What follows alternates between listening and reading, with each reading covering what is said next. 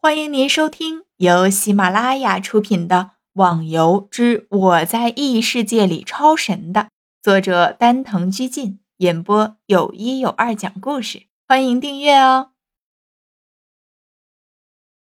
第一百五十九集，我管他这么多呢，比起那些，我倒是更喜欢武功秘籍。天笑说着，迫不及待的就去拿上面的书了。这七本书分别为。惊世剑诀、雪舞缤纷诀、灵犀剑诀、诛魔剑诀、逍遥剑诀、随心剑诀、独孤剑诀。六人分别选择为：天笑是诛魔剑诀，莫言是随心剑诀，花满楼的雪舞缤纷诀，陆小凤的灵犀剑诀，西门的惊世剑诀，叶孤城的独孤剑诀。咋办？这里还有一本《逍遥剑诀》，我看大家都没有选择这本书，大概是都想到了这本书最适合逍遥了吧？可惜啊，那家伙不在。不如我们带出去再送给他。天笑指着唯一剩下的《逍遥剑诀》说道。见大家都点了点头，天笑上去拿那本书。哎呀，奇怪了！哎呀，我怎么我怎么拿不动？天笑诧异的说道，更加使劲的掰着。哎，怪怪怪，这本书拿不下来啊！天笑说道。众人也上去试了下，结果拿不下来。哎，我看这是系统早就设置好的，每个人只能拿一本。看来逍遥是没福了。花满楼遗憾的叹了口气。嗯，就是，回去告诉他。看看他那张沮丧的脸。好了，那大家学了这本书就出去吧。众人点了下自己的书，每个人的身体顿时被一阵光芒包围。听到了武功学会的提示，天笑刚想说话，却发现自己和同伴又被一阵白光包围，什么话都说不出来。接着纷纷都原地消失了。当众人再次出现的时候。发现已经到了金字塔的外面。原来学了武功就是任务结束，被传送出来了。大家快走吧，这里人多嘴杂，别被别人看出来什么。花满楼低声说道。刚说完，就听到系统发出了全世界的通告：金字塔活动五门任务已经结束，恭喜其中的七位玩家。接着就听到周围人群吵闹的议论声。纷纷猜测这群幸运儿是谁。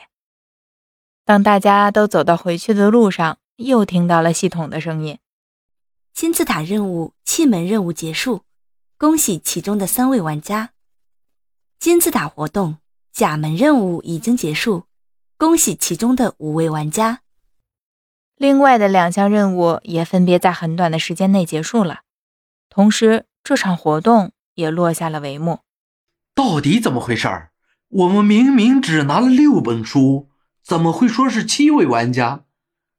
天笑若有所思的说着：“我也不知道，不过大概可以分为两个可能：一是系统只是单调的进行通告，并不具体区分到底是几个人得到了最后的奖励；另外一点就是被别人拿走了。”莫言突然的接上了花满楼的话：“嗯。”我怀疑这点可能性最大。